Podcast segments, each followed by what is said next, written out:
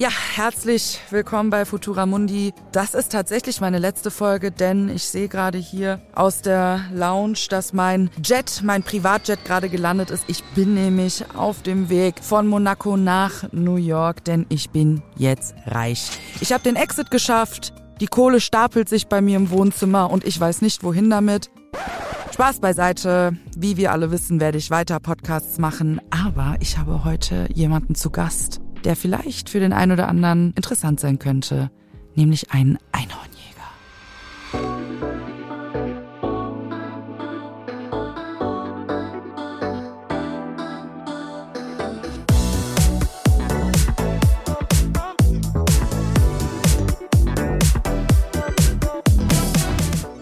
Futura Mundi.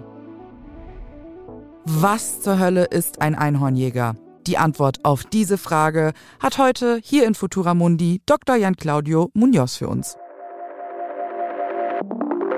Ja, und damit begrüße ich dich recht herzlich, Herr Dr. Jan Claudio Munoz hier im Futura Mundi Podcast Studio.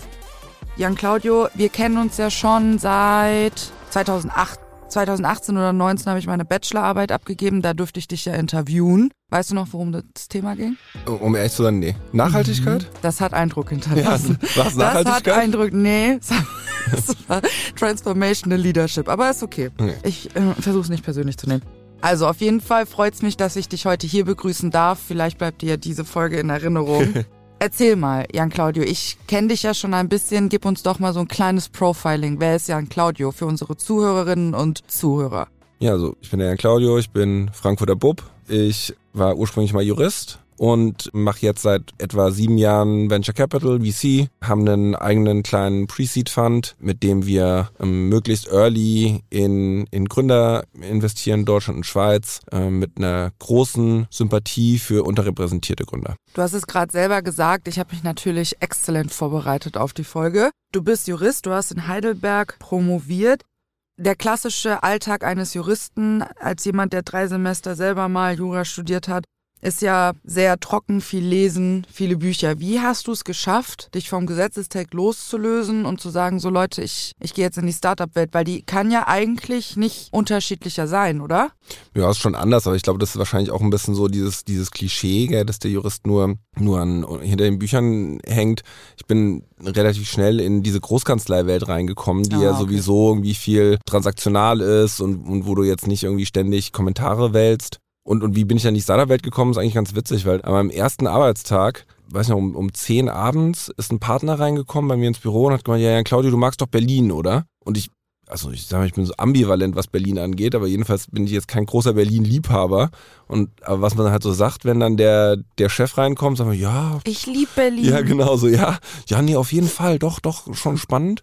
Also ja, das ist ja gut. Dann sitzt du morgen im Flieger, wir haben da so eine neue Transaktion. Es ist nicht so, dass da jemand was kauft, sondern jemand investiert Geld in, in eine Firma. Musst du dir mal anschauen. Das will ja keiner machen, das machst du jetzt. Ich meine, ja, okay. Und, und am nächsten Tag saß ich im Flieger nach Berlin und hab dann halt irgendwie gleich an meinem zweiten Arbeitstag mit, damals mit Olli Samba verhandelt, der ja so der, der, der Godfather auf, auf, auf Startuping war. Von den Samba-Brüdern. Ja, ja, genau. Ah, okay. Und das, also, ich glaube, der hat mich dann null ernst genommen oder so, aber das war, aber für mich war das natürlich nach einer Zeit, wo ich normalerweise als, als First Year in der Kanzlei, wenn du Private Equity machst, schreibst du in irgendwelchen Kellern Listen und plötzlich verhandelst du da irgendwie mit, mit super bekannten Leuten. Das hat mich dann huckt. Und dann habe ich, ähm, nach der Transaktion war ich dann so der, der VC-Guy bei uns in der Kanzlei und irgendwann hatte ich, wollte ich dann selber investieren und nicht nur juristisch begleiten. Okay, das heißt, du bist da eigentlich durch eine glückliche Fügung des Schicksals gelandet. Ja, total. Also ja. genau, ich glaube sonst, ich wollte eigentlich Private Equity machen. Ich, ich fand das irgendwie cool, so, es gab ja diese ganzen Bücher bei Barons at the Gates und das in Frankfurt ist es ja auch viel präsenter als VC, gell? Du siehst die ja. ganze Zeit irgendwelche Leute in tollen Anzügen durch die Gegend laufen und viel Geld ausgeben, denkt man so, ja, das will ich auch machen. Und VC ist ja also komplett anders und in Frankfurt hast du da nicht so die vielen Berührungspunkte.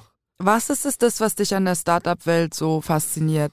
Ich meine, man kennt es ja von Instagram. Also es gibt ja auch oft so diese Motivationscoaches, die sagen, und auch du willst mit 23 in deinem ersten Ferrari sitzen, dann mach das und das und folg meinen Motivationssprüchen. So genauso stelle ich mir es in der Startup-Szene auch vor, dass es natürlich die krassen Gründer gibt. Ich meine, man sieht auf Gründerszene immer wieder irgendwas hochpoppen, aber wie sind die Bubbler? Also ich kann mir vorstellen, also dass glaub, da auch viel Blabla ist. Es ist genau das eigentlich nicht, gell? Ich finde, die Startup-Szene ist genau nicht mit 23 im Ferrari sitzen, sondern die, die Startup-Szene ist an sich Also erstmal, um deine Frage zu beantworten, was, was fasziniert mich? Ich arbeite einfach viel lieber mit jungen, motivierten, manchmal übermotivierten Leuten zusammen, als im Private Equity oft mit irgendwie älteren Leuten, die wir ihr Leben abgeschlossen haben. So, mhm. ich bin mittlerweile mit 39 in der, zumindest in der Startup-Szene, VC-Szene nicht aber in der Startup-Szene fast schon der Opa. Ähm, mit 39 schon? Ja, ja, auf jeden Fall. Also auf jeden Fall. Wie alt sind die Leute so im Schnitt? Ende 20, so die Top, die, die besten Gründer, so, also wenn ich mir einen Gründeralter aussuchen müsste, ist es Ende 20. Okay. Genau. Und arbeite einfach super gern mit den Leuten zusammen. Es ist kollaborativ und nicht konfrontativ, mhm. weil du willst ja zusammen was Tolles bauen. Das ist ja. nicht wie im M&A, dass du sagst, ich kaufe dir was ab und, und dein Verlust ist mein Gewinn, sondern wir bauen zusammen was Cooles. Und deswegen ist es eine, eine kollaborative Szene, die irgendwie freundschaftlich miteinander agiert. Und um jetzt auf dein Ferrari-Beispiel zu bringen, ich glaube, es gibt Leute, die in der Startup-Szene sehr viel Geld machen, aber die allerwenigsten zeigen es. Und es ist irgendwie ganz so ein bisschen eher laid back. Finde ich ganz angenehm. Ja, da kann sich auf jeden Fall die ein oder andere Industrie eine Scheibe von abschneiden. Ja, stimmt. Eine Sache, die mich aber trotzdem interessieren würde, also ich weiß nicht mehr wann, das war irgendeiner der Male, wo wir uns mal zusammengesetzt und gebrainstormt haben, so, es muss doch aber den ein oder anderen Moment gegeben haben, wo du dir irgendein Pitch-Deck angeguckt hast und dir gedacht hast, eigentlich werde ich viel zu schlecht dafür hm. bezahlt, um mir das jetzt zu geben. Irgendeine lustige Story muss es doch geben. Nö, es gibt, also, so eine Sache, gell. Ich glaube, man, man muss aufpassen. Man wird in diesem Job sehr schnell zynisch. So, weil du siehst einfach sehr, sehr viele schlechte Ideen, sehr viele schlechte Pitch-Decks, sehr viele Gründer, die keine Gründer sein sollten. Und du musst unheimlich aufpassen, dass du nicht in diese Daumen-runter-Mentalität verfällst. Weil wir werden nicht dafür bezahlt, dass wir Decks ablehnen, ähm, und, und die, die falschen Deals rausfiltern, sondern wir werden dafür bezahlt, dass wir die guten Deals finden. So, und deswegen musst du dir eigentlich immer so einen offenen Geist erhalten. Mhm. Und aber, aber natürlich siehst du ganz viele schlechte Sachen. Ich habe auch äh, so meine private Sammlung, meine, die ich so meine Hall of Shame nenne, mhm. so die, so die schlechtesten Sachen, die ich jemals gesehen habe. Aber trotzdem muss man, sag ich mal, in, in, in 99 Prozent der Fällen sich auch den Respekt vor den Gründern erhalten. So irgendwie zu sagen, ich probiere was, ich mache was, auch wenn es, wenn man glaubt, okay, das funktioniert nicht, braucht man trotzdem, glaube ich, ähm, muss man das mit, mit, mit Respekt angehen. Das finde ich eine sehr schöne Herangehensweise, weil oft ist es ja so, dass wenn man jung ist und äh, man in der Industrie irgendwo ist, dass man sich den Respekt auch erstmal erarbeiten muss und man sagt, Wissen kommt mit Alter, aber das ist ja anscheinend ein gegenteiliges Beispiel. Du bist ja jetzt mittlerweile bei Backbone Ventures, richtig? Korrekt. Nach welchen Kriterien wählt ihr eure Gründer aus? Also habt ihr da eure so Kriterien, die erfüllt werden müssen, damit der, der oder diejenige zu euch passt? Also es gibt natürlich Kriterien wie die Stage, in die wir investieren, sehr early. Es gibt einfach Themen, die zu spät für uns sind, wo wir sagen, okay, das, das passt vom Risiko-Rendite-Profil nicht mehr wenn es jetzt wirklich um Gründer geht, ist es so, also wir wollen bestimmte Gründertypen, wir wollen Leute, die hart arbeiten, wir wollen sicherlich auch Leute, die andere Leute begeistern können. Ich glaube, ein bisschen Begeisterungs-, also die Fähigkeit, Menschen zu begeistern, gehört dazu zum Gründer. Du musst äh, Kunden begeistern, Investoren begeistern, ähm, deine Mitarbeiter bei der Stange halten, begeistern, wenn sie zu wenig verdienen und ihnen trotzdem die Vision geben, okay, das hier ist richtig geil, was wir machen. Und ich glaube, es ist eher so umgekehrt. Es gibt Sachen, die wir sagen, okay, die, die also Minuspunkte, also so No-Goes, no wenn du so willst. Was ja. sind drei Backbone Venture No-Gos? Also sieht vielleicht auch jeder unserer Partner anders. Wie siehst du es? Was bei, Genau, bei mir ist es sicherlich so nicht committed Founder, also non-committed Founders. Ich investiere in niemanden, der noch was anderes macht. Der sagt, ja, ich bin noch im Job und ich habe hier eine gute Idee und gib mir bitte 400.000 Euro und wenn du mir die gibst, dann kündige ich in sechs Monaten. So, warum soll ich dir Geld geben, wenn du nicht ins Risiko gehst? Dann, was ich hasse, ist ein hartes Wort, aber was ich wirklich hasse, sind nicht operative Co-Founder. Das ist dieses typische Bild, ein bisschen, ein bisschen gemein gesagt, aber oft sind das so Du darfst hier gemein sein. Ja, oft sind das so Kombinationen junge Gründerin oder junger Gründer und im Hintergrund gibt es irgendwie so einen 50-Jährigen mit ah, Geld. Okay. Und der sagt so, ja, ich habe mir hier, ich, mir gehören 60 Prozent des Unternehmens und ich habe mir quasi so eine junge Gründerin gekauft, die ich laufen lasse, aber mir gehören 60 Prozent des Unternehmens. Wir wollen, dass das Unternehmen den Gründern gehört. Den, also den Leuten, die wirklich operativ tätig sind. Also das machen wir nicht. Das, man nennt es auch mal so Clean Cap Table. Also irgendwie, dass die Eigentümerstruktur sauber ist, klar strukturiert ist. Und ansonsten, eigentlich sind das meine zwei Haupt-No-Gos. Ja, doch, das kann ich verstehen, wenn du sagst, naja, wenn ich dir meine Kohle gebe, dann musst du ja zumindest bereit sein, deine ganze Zeit da rein zu investieren. Zumindest die Zeit, gell? Ja. Also ja, klar. Ja, kann ich verstehen. Also Du musst überlegen, du sagst mir als Gründer, sagst du ja, das ist das geilste Ding seit geschnitten Brot, was, was ich hier mache. Das aber ist, ich investiere nicht meine gesamte genau. Zeit da. Und dann sag ich, ja, wenn das so geil ist, dann musst du doch jetzt morgen kündigen. So, ja, aber du musst auch überlegen, hier Familie und so. Ja, klar, verstehe ich alles. Aber wenn du wirklich denkst, das hier ist das geilste, die geilste Idee ever, dann ist doch alles egal. So, und dann, wenn ich dieses Commitment nicht sehe, dann verliere ich halt auch das Vertrauen, dass es, also wenn du es noch nicht mal glaubst, wie soll ich es dann glauben? Aber krass, woran, also das entscheidet sich ja manchmal sogar schon viel, viel früher als in der Zusammenarbeit. Also ja, ja, das entscheidet sich äh, beim ersten Gespräch. Also ich frage so Sachen relativ schnell ab. Und es gibt ja auch Mittel und Wege, das vorher abzuklopfen, zu gucken, ob die Leute noch was anderes machen. Oder den Cap-Table kann man mittlerweile auch irgendwie einsehen über das, über das Handelsregister. investigativ ist er unterwegs, der Herr Hm. Dr. Munoz. Ich beziehe mich jetzt mal auf Gründerszene, weil da kriege ich immer die Pop-ups auf meinem Desktop. Und jeden Tag habe ich das Gefühl, sind vier, fünf neue Startups gegründet worden. Und insbesondere jetzt, wo das Thema Nachhaltigkeit so groß ist, habe ich das Gefühl, dass immer mehr Startups aus dem Boden schießen. Wie denkst du darüber? Von zehn Leuten, wer hat denn dann, sagen wir mal, es kommen zehn Ideen, Mhm. zehn, zehn Pitch-Decks. Wer von denen hat das Zeug zum Gründer? Wahrscheinlich null. Also eher, ich würde sagen, aus 100. Ah, Guck mal, die Frage ist immer, was, was heißt Zeug zum Gründer? Ich finde, du kannst gründen. Also gründen ist ja nicht dasselbe wie ein Venture-backed Startup gründen. Also du kannst ja auch einen Friseursalon gründen. Und das kann ein total gutes Business sein. Ich erzähle immer, das ist eigentlich so das beste Business, was ich irgendwie, die beste Business-Idee, die ich mal gehört habe, da war ich irgendwie so 15. Da habe ich so ein, so ein irgendwo auf irgendeiner Reise so einen Jungen getroffen, der hat erzählt, seine Mutter wäre Friseurmeisterin gewesen und hätte damals in Norddeutschland in den gelben Seiten, also es war noch hier back in the days, irgendwie auch in den gelben Seiten geguckt, welche Stadt hat keinen Friseursalon? Und hat gesagt, ja, hier, die. Hat sich da hingesetzt und hat einen gemacht. Und das war halt so erfolgreich, weil dann alle Leute dahin gegangen sind zum Frisieren und hat es dann einfach repliziert. Hat es mit dem nächsten Dorf gemacht und dem nächsten hat dann so eine Kette aufgebaut. Gedacht, ey, also denke ich bis heute, was eine geile Idee. Und das ist auch eine Gründerin. Das so, stimmt. Ich, ich glaube, dass, wenn, wenn du so Gründer auch mit einbeziehst, haben sicherlich viele Leute den, das, das Zeug zum Gründen. Das Problem ist, dass es oft verwechselt wird und das Startup jetzt nur noch oder Gründung nur noch im, im Zusammenhang mit rasanter Skalierung und Backing von Venture Capital oder von anderen Investoren gesehen wird. Und man muss einfach klar sagen, als Venture Capital Fonds, wir haben ein bestimmtes Renditeprofil, was wir wollen. Wir wollen, ähm, wir, wir müssen allein, um unser, unser Modell zu erfüllen, wir haben ja auch ein Modell, das wir wiederum an, an Limited Partners verkaufen oder denen erklären, können wir eben nicht in den Friseursalon investieren. Das ist nicht das, was wir tun, sondern wir investieren in Themen, die das Potenzial haben, über eine Milliarde wert zu sein um es jetzt grob zu sagen. Das sind diese, diese Einhörner, diese Unicorns, die immer alle suchen. Und geben uns da in unserem Fonds zum Beispiel jetzt 30 Schüsse da drauf. Ah, okay. Und es ist aber völlig klar, dass nicht alle 30 Unicorns werden. Also es wäre schön, aber die Wahrscheinlichkeit ist einfach statistisch sehr, sehr, sehr niedrig. Ein normaler Venture Fund in unserer Stage rechnet bei 30 Investitionen, ja, vielleicht so zwei, vielleicht drei Unternehmen, die in, diese, in diesen Bereich kommen. Da kannst du und mit einer Auswahlquote von 50 Prozent. Aber wir gucken ja, also wenn wir investieren, das ist für uns ja schon irgendwie die Top 0,01 Prozent der Gründer. Ja. Das heißt, wenn du die Rechnung runter machst, einer aus 10.000, einer aus 100.000. Die Frage, die ich immer stelle, Samira, überleg mal, was glaubst du, wie viele, und ich kenne die Antwort nicht, aber ich, ich stelle mal gerne die Frage, was glaubst du, wie viele Startup-Gründer in Deutschland haben Fuck You Money? Also so viel Geld, dass, es, dass ihnen alles egal ist. Und zwar, sag ich mal, hinter der Brandmauer auf dem Konto, nicht in Papier. Boah. Dicker Daumen. Ich weiß die Antwort, ich habe ne, ich hab, ich hab eine Idee, Es aber. gibt ja noch die Dunkelziffer. ja, ich glaube, ja, sicherlich. Aber was würdest du sagen? Wenige. Ich sag zum Beispiel. irgendeine- 20, 30 Prozent? So nee, 20 nicht äh, absolute Zahl, in einer absoluten Zahl. Also eine absolute Zahl. Ich dachte, damit kann ich mich so rumschlagen. nee, also ich würde sagen, ich, dicker Daumen würde ich sagen 100. so richtiges Fuck you Money im Sinne von, wenn das verbrennt, ist mir scheißegal. Generational Wealth, also die, die Kinder, die Kinder sind noch reich. So, weißt du? Ähm, ja, das. ich würd ja, sagen- dann wahrscheinlich 100 auch schon. Ich würde sagen 100, ja, wahrscheinlich vielleicht einen Ticken weniger, so. Sagen ähm, 80. 80. Genau. Und ich meine, und umgekehrt, wenn du zum Beispiel ins Bank, wie viele Banker kennst du, die, sag ich mal, denen es sehr, sehr gut geht? Also ich auf jeden Fall mehr als, ich kenne allein mehr als 100. Also es ist Ja. einfach die Wahrscheinlichkeit du bist ja auch darüber, in Frankfurt. Ja, Klar, alleine hier. Ja. die Wahrscheinlichkeit darüber zu Geld zu kommen ist einfach wesentlich, wesentlich höher als durch Gründung.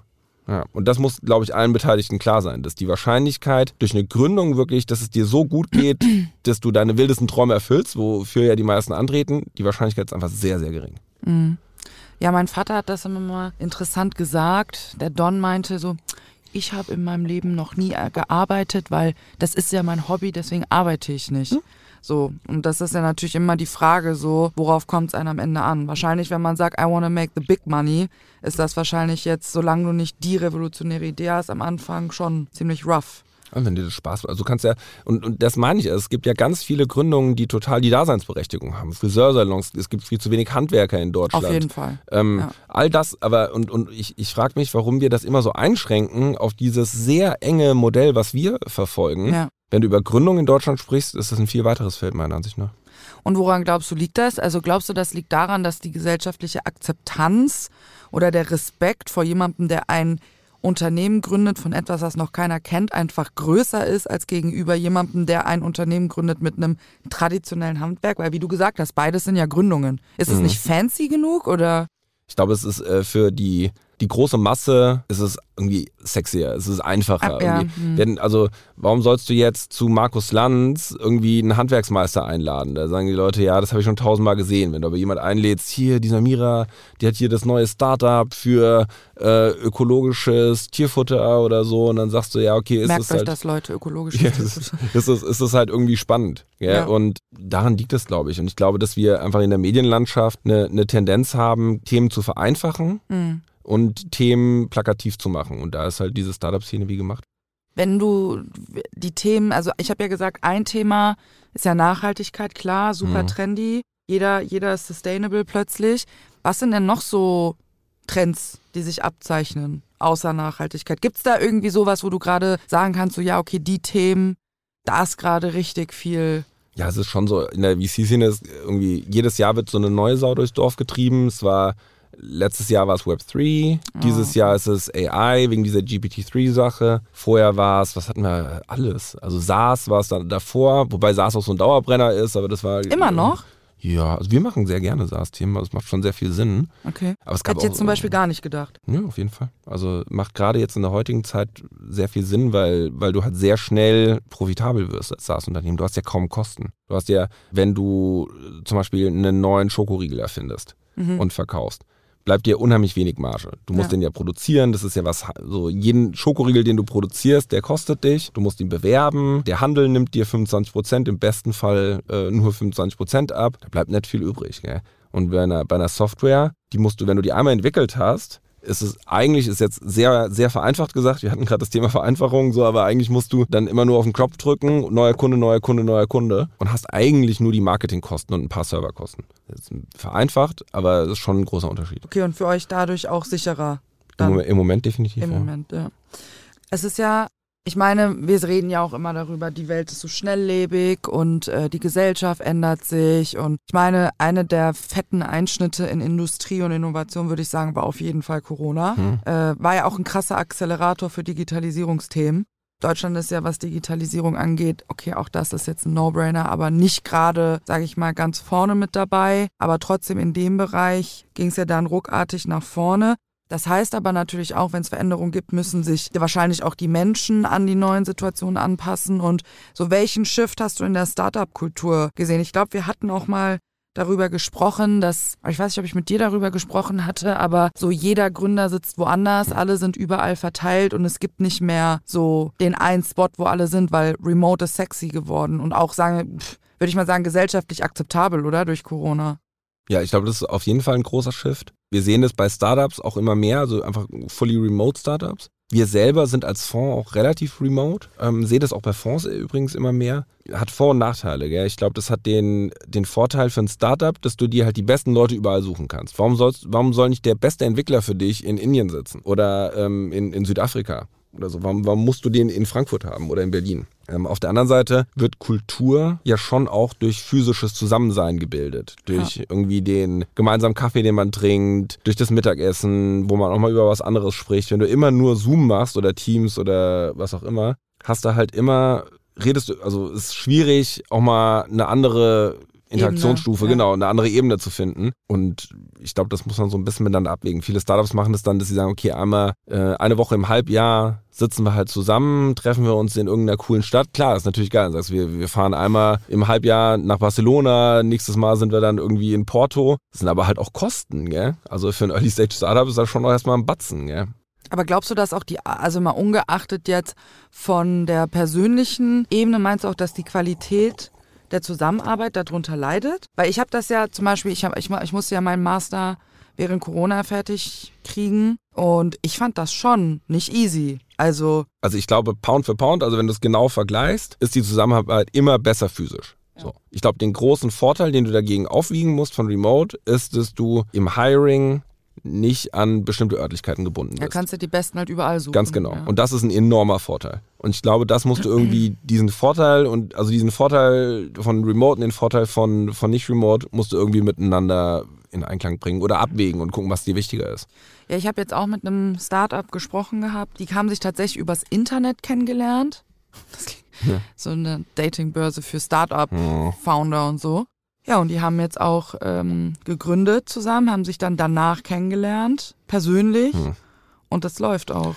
Ja, weiß nicht, also kann sein. Also, also kann ich, sein. Ich kenne kenn den Fall jetzt nicht, aber da bin ich super skeptisch. Weil, Warum? Also die gut laufende Gründungen, sagen wir die, die Gründerpartnerschaften, die gehen länger als die durchschnittliche Ehe. So, und wie lange brauchst du, um deinen Ehepartner kennenzulernen, bis du heiratest? Also mehrere Jahre testest du diesen Ehepartner. Du guckst, wie es ist, wenn du zusammen wohnst. Dir fallen ja nach ein paar Jahren Sachen auf, wo du sagst, oh scheiße, hätte ich das gewusst so oder das. Und dann bei Gründungen sagen die Leute dann plötzlich, ja hier, wir haben uns einmal getroffen hier auf so oder zweimal noch nie physisch getroffen. Ja, komm, lass was zusammen gründen. Dabei geht es da ja auch um extremes Vertrauen. Ne? Total. Verlässlichkeit, siehst, Vertrauen, Reliability ist schon. Und du siehst deinen dein Gründungsmitgesellschafter wahrscheinlich häufiger, also wenn es gut läuft, häufiger als dein Ehepartner. Mhm. Und, und da dann da so reinzuspringen, finde ich äh, sehr riskant. Also das heißt, da würdest du sagen, das wäre Risk und dann No Fun. Oder Nee, ich glaube einfach, die, die, die besten Gründer, das, das sind so Sachen, die natürlich entspringen. Mhm, wir beide stimmt. arbeiten zusammen und kennen uns eh schon ewig und dann merken wir, hey, da gibt es so ein Problem oder ein Thema und dann in der Mittagspause sage ich mal, Samira, ey,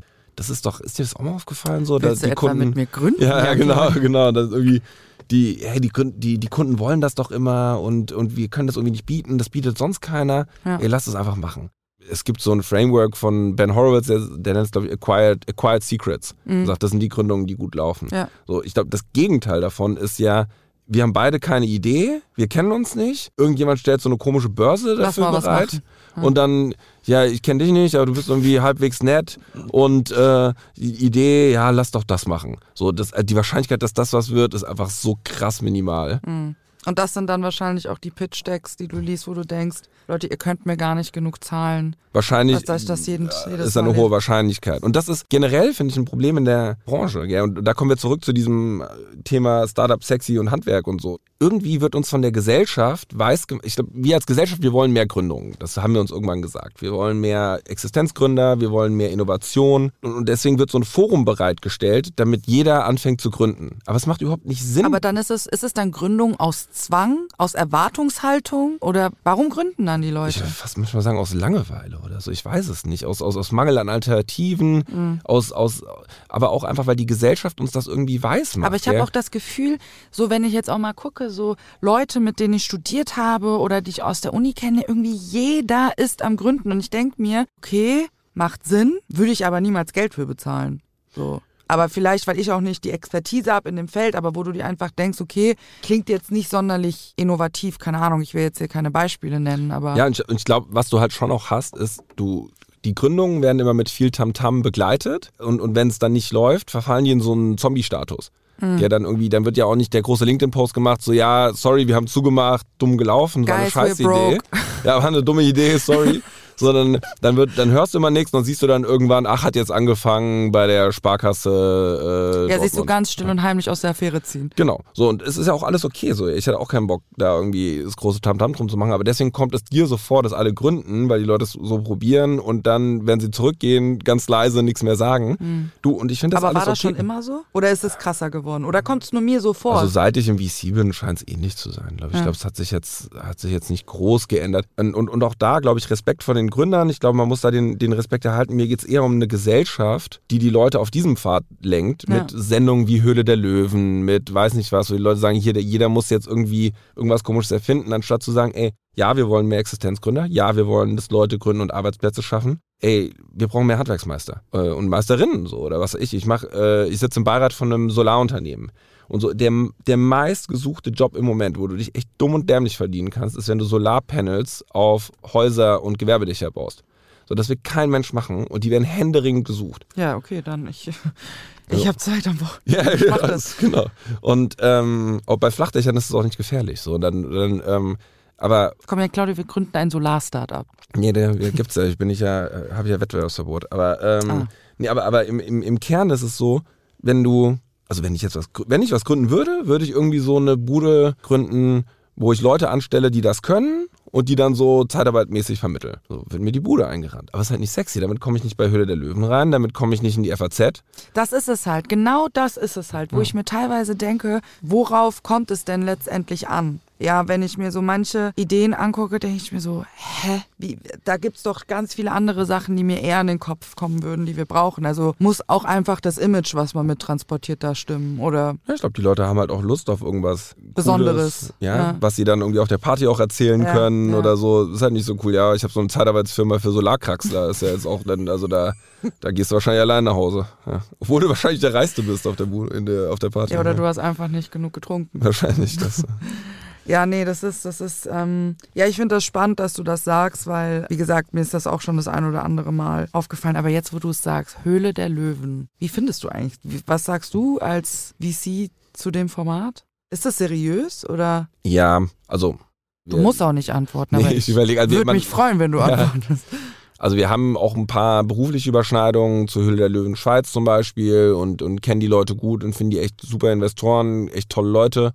Ich finde, es ist halt eine Sendung, die ein bisschen daran krankt, dass, dass es halt Ideen sein muss, die dem Fernsehzuschauer gefallen. Kein Mensch will was über eine langweilige SaaS-Lösung da hören, sondern das muss irgendwie sein, hier das äh, Urinal, was nicht spritzt oder irgendwie die Gabel, mit der du Hundekacker vom Schuh wegkriegst oder sowas. Weil du sagst, ach ja, stimmt, das hatte ich auch schon mal.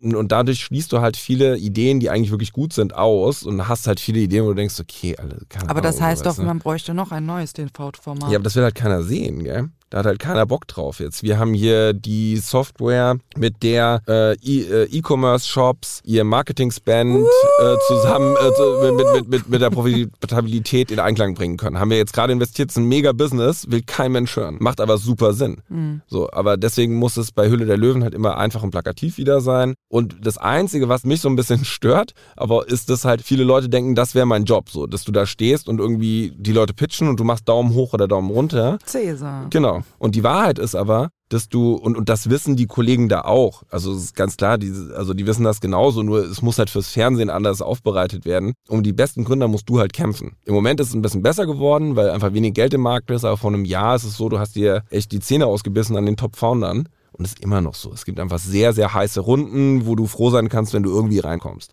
Und das ist eben nicht so, die, also die Startups, die bei dir stehen und wo du einfach nur Daumen hoch oder Daumen runter sein machen musst, ist wahrscheinlich eh nichts. Die, also dafür ist der Markt zu effizient. Die guten, guten Startups, die kriegen immer noch die Tür eingerannt. Hm. Und da kannst du nicht auf deinem Sessel sitzen und sagen, ja, boah, nee, heute nicht. kriegst morgen meine Million. Würdest du denn auch sagen, dass heutzutage ein erfolgreicher Gründer ein anderes Skillset braucht als früher? Nö, Werden andere Sachen gebraucht oder Nee. müssen die ist ein Gründer ein Gründer? Ich glaube, das Skillset ist immer das gleiche. Das hat sich jetzt über die Jahre, glaube ich, nicht groß geändert. Beschreib mal das Skillset. Wie würdest du das klassische Skillset, notwendige Skillset? Was wir immer sagen, also auf jeden, das erste ist auf jeden Fall Hardworking. Ich glaube, es gibt schlichtweg kein erfolgreiches Startup, das in einem 9-to-5-Rhythmus gebaut wurde. Und das ist unpopulär und das will immer keiner hören, weil alle sagen, ja, denk an dich selber und äh, du musst leben und so weiter. Work-Life-Balance. Genau, ist alles cool, aber es, es entspricht halt einfach nicht der Realität. Hm. Ich, bin, ich warte noch drauf, dass mir das jemand sagt, hier, das ist ein erfolgreiches Startup, also wirklich sehr erfolgreich. Ich rede jetzt wirklich von der Bewertung her, das von in einem 9-to-5-Rhythmus gebaut wurde. Ich freue mich. Ich sage immer, ich lade jemanden auf eine Pizza ein, wenn er mir eins sagen kann. Und ähm, das ist, glaube ich, das Erste. Dann diese Ability to inspire, wie wir, wie wir es nennen, was wir eben schon hatten. Du brauchst Resilienz. Das ist, glaube ich, ganz, ganz Fall. wichtig. Das glaube ich auch, Ähm, ja. Du musst, du darfst nicht beim, beim ersten Schlag in die Fresse wegrennen, äh, auch wenn es verführerisch ist. Und das ist eben auch immer das Gefährliche, weil wir oft, wir, wir, wir targeten ja Gründer, die eigentlich viel geilere Jobs haben können. Sagen könnten, ja, ich könnte jetzt eigentlich Principal bei McKinsey sein oder sowas. Oder wie die das nennen, irgendwie Engagement Manager oder sowas. Und da, weiß nicht was, wahrscheinlich 200, 250.000 verdienen. Aber ich mache das hier und, und zahle mir 3.000 im Monat aus. So, und dann ist natürlich immer die Gefahr, dass die Leute beim ersten Schlag in die Fresse sagen, oh, du, weißt du was, ich gehe wieder zu McKinsey, alles gut so, weißt du. Und, und da die, die Charaktere zu lesen, die das eben nicht machen, sondern weiter durchziehen. Ähm, das ist so die Kunst. Ja, ja das stimmt. Also das ist mir auch oft aufgefallen, wenn du mit Leuten redest. Also Menschen erzählen ja immer ganz gerne von den tollen Sachen, die sie vorhaben, aber wenn es dann in die Umsetzung geht, dann ist ja schon schnell so beim ersten Gegenwind wird die Fahne runtergenommen, wenn man sich denkt, ah nee, ist mir doch alles zu. Mhm zu heikel. Aber ja, klar, ohne Fleiß kein Preis und nur die Harten kommen in den Garten. Das hat mir schon meine Mutter damals gesagt, das stimmt, ja. Also auf dem Sofa wahrscheinlich, sind wahrscheinlich nicht viele Menschen richtig reich geworden. Ich würde sagen, keiner. Außer Erben, so kannst du Erben. So. Stimmt, ist, stimmt. Erben, ja. Erben, ich finde auch ein, kann man es eigentlich Beruf nennen, auch ein sehr unterschätzter Beruf, ja. Erbe. Privatier. Ja. Ist ja alles cool. Ich bin Familienprivatier. Ja. Genau. Apropos, also wir haben jetzt gerade über Familien geredet. Wenn du dir jetzt mal, also ich glaube, ich stelle es mir vor, dass man ja auch immer mal so bei Startups auch relevant ist, so wie, wie, wie tickt gerade die Gesellschaft, weil das, was gegründet wird, spiegelt sich ja auch irgendwo immer irgendwie gesellschaftlich wieder, oder? Ist ja schon irgendwo ein Need, den man versucht zu befriedigen. Mhm. Und ich habe so ein bisschen den Eindruck, dass die Generationen, also die jüngeren Generationen, vor allem die Nachkommen, ziemlich satt sind, übersättigt. Spiegelt sich das auch in den Gründern wieder? Ja. Dieses, dieses. Also ich glaube, das Thema. Diese Sättigung. Man muss immer aufpassen, dass man nicht so, so Boomer-mäßig rüberkommt. Ich sage immer, das ist immer so irgendwie Opa also erzählt bin, vom Krieg. Ich bin kein, ich bin kein Boomer, ja, ich, möchte ich hier nur kurz. Ich glaube ich auch nicht, aber ich glaube, dass. Wir sind beides keine Boomer. Wir dürfen so offen ja. das ansprechen. Aber ich glaube, mich könnte man äh, eventuell so einschätzen. Aber jedenfalls, man muss einfach aufpassen, dass es nicht so Opa erzählt vom Krieg ist. So. Und äh, wir damals ich, ich habe wirklich das Gefühl, dass die neue Generation Arbeit, harte Arbeit nicht mehr priorisiert. Du merkst es an Gründern, an vielen Gründern. Und, und das ist schwierig, weil das ist einfach die, wie du es vorhin genannt hast, die notwendige Bedingung für, für Aber Erfolg woran glaubst du, liegt das? Ist es dieses, dieser Gedanke, dieses Work-Life-Balance, so my body, my soul, my mind und so, dieses ganze. Also man sieht ja auch ist, immer ist, auf Instagram, aus, TikTok. Aus, ja, genau. Das, das ist, glaube ich, ein Punkt. Also ein, ein Punkt ist, glaube ich, Sorg, finanzielle Sorglosigkeit, die bisher vorgeherrscht hat. Das ändert sich ja jetzt auch gerade. Aber die meisten Leute sind in einer 15-jährigen Boomphase äh, groß geworden, wo eigentlich alles geklappt hat. Ähm, die Eltern hatten Geld und dann passt das so einigermaßen. Ähm, und das andere ist genau der, der Zeitgeist, der ihm vorgelebt wird. Gell? Wenn mhm. du dir die Influencer anschaust, ich habe jetzt, ich habe weder TikTok noch Insta, aber wenn ich mal was sehe. I would recommend. TikTok, I would recommend. Ist schon lustig manchmal. Ja, aber das, ich finde es halt auch ein Zeitfresser. Gell? Ja, absolut, das ist absolut leere Zeit. Ja. Aber jedenfalls, wenn, wenn ich mal was sehe, habe ich das Gefühl, dass es immer nur so, ja, und dann bin ich hier und dann bin ich im Pool und das ist mein schönes Leben. So, keiner zeigt ja so, okay, ich bin hart am Hasseln. Und wenn dir das halt vorgelebt wird, dann willst du nur diese, das ist das halt so dein, dein Ziel, ja. Vor allen Dingen, vor allen Dingen finde ich es auch, wenn du mal das so beobachtest, wenn du hasselst und wenn du sagst, I give it all, weil ich einfach das auch irgendwo mich selber verwirklichen will und gucken will, bis wohin kann ich es denn reißen? Mhm. So, bis wohin könnte ich denn kommen, wenn ich all in gehe? Ich hatte den Eindruck, dass so als ich noch in der Uni war, okay Leute, jetzt wir beruhigen uns mal alle, das war vor eineinhalb Jahren, ja. Also um hier nochmal so einen Zeithorizont zu geben. Aber so je mehr du gehasselt hast, desto cooler warst du. Da hatte man einfach Respekt vor. So, es war einfach respektabel, wenn du gesehen hast, okay, jemand arbeitet hart, weil der hat ein Ziel. Das war das so bei dir? Auf jeden Fall. Okay. Also Leute, sollte irgendjemand von der Zeppelin-Universität jetzt aus irgendeinem Grund diesen Podcast hören, Grüße gehen raus und schreibt mhm. mal bitte an podcast.futuramundi, ob ihr das anders wahrgenommen habt, weil ich habe das schon so wahrgenommen. Also selbst Also wie viele Jahre liegen zwischen dir und mir? Also bei mir, also Neun, also guck mal, das ist ja nichts. Ja, also ich sag mal, selbst bei mir im Studium, was jetzt schon über zehn Jahre äh, zurückliegt, hatte ich schon im Nachhinein das Gefühl, dass, dass man so ein bisschen so war, ja, das ist so ein Streber oder war es und der ackert so viel. Es hat sich dann so ein bisschen geändert nach also hinten raus, einfach am Anfang cool. oder in der Schule so. Ja, Schule, Beispiel, Schule ja, ja, aber Uni und Schule auf, ich hatte immer das Gefühl, auf der Uni bist du cool, wenn du hasselst, weil du hast dein Leben im Griff. Hatte ich natürlich nicht, aber. ja, kann sein. Also ich glaube, insgesamt ist es einfach so, dass wir, wir sehen es ganz klar in den Gründern. Ja. Und äh, je öfter, wenn du mit anderen Leuten sprichst, irgendwie in Kanzleien oder in Banken, da beschweren sich alle drüber. Ich glaube, das wird sich ändern. Mhm. Ähm, ich glaube, es wird aber so eine halbe Generation nochmal. Wenn du jetzt deinem, sagen wir mal, du hast gesagt, Ende 20 ist die perfekte äh, Zeit zum Gründen. Jan Claudio, 29 in der Timekapsel als Gründer? Welchen Rat würdest du dir selber geben, wenn du selber gründen wollen würdest damals? Wahrscheinlich nicht zu gründen, sondern wirklich zu warten, bis ich eine Idee habe, die mich nicht mehr loslässt. Also nicht auf dem Reißbrett gründen, sondern ruhig mal mir Zeit lassen, dass, dass mich eine Gründungsidee überfällt. Das ist, glaube ich, das, das Essentielle. Ruhig nochmal einen anderen Job machen, zu gucken. Ja, es gibt ein Alter, wo es meiner Ansicht nach zu spät ist zu gründen.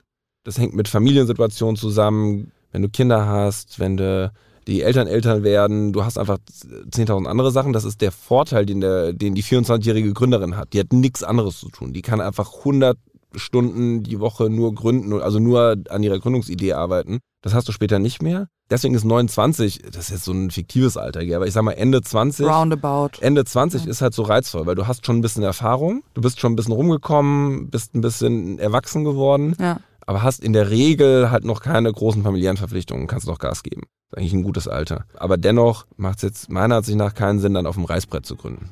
Also Leute, ihr habt's gehört, für jeden, der irgendwann vorhat zu gründen, diese Folge ist ab sofort eure neue Bibel, denn die mhm. Tipps von Jan Claudio, die würde ich euch auf jeden Fall ans Herz legen. Der Mann hat auf jeden Fall Ahnung und weiß, wovon er spricht. Jan Claudio, es war mal mindestens, wenn nicht noch entspannter heute in dieser Folge mit dir als ohnehin erwartet. Vielen Dank, dass du da warst für deine Zeit Vielen Dank und das für die lockere Gespräch. Wenn du das nächste Mal ein richtig krasses Investment machst, komm mal bitte vorbei und erzähl davon. Sehr gut. Ja, ist das? Okay, alles klar. Wenn Backbone Ventures und. Wir machen ja. nur geile Investments. Ja, okay. Die Frage ist nur, wenn wir es, wenn also wenn es irgendwann exitet, komme ich gerne vorbei. Okay, Leute, natürlich machen sie nur geile Investments, ist klar. Ich dachte, das wäre selbsterklärend. Aber beim ersten Exit kommt Jan Claudio vorbei und berichtet. Bis dahin, Jan Claudio, bleib gesund. Vielen Dank, dass du da warst. Tja, Leute, Futura Mundi wird wahrscheinlich nicht in der nächsten Zeit den Exit schaffen, macht aber auch nichts, denn wir haben es uns zur Aufgabe gemacht, für euch die interessantesten Leute aus Wirtschaft, Wissenschaft und Nachhaltigkeit hierher einzuladen, um über die heißesten Trends und hottesten Topics zu sprechen. Das heißt ja nicht, dass ich nicht doch irgendwann auf den Bahamas lande. Klickt auf Abonnieren, damit ihr nicht die weiteren spannenden Folgen und Persönlichkeiten verpasst, die wir hier bei Futura Mundi zu Gast haben werden. Bis dahin sende ich liebe Grüße, bleibt geschmeidig und schaltet ein, wenn wir wieder online sind mit einer neuen Folge. Bis dann.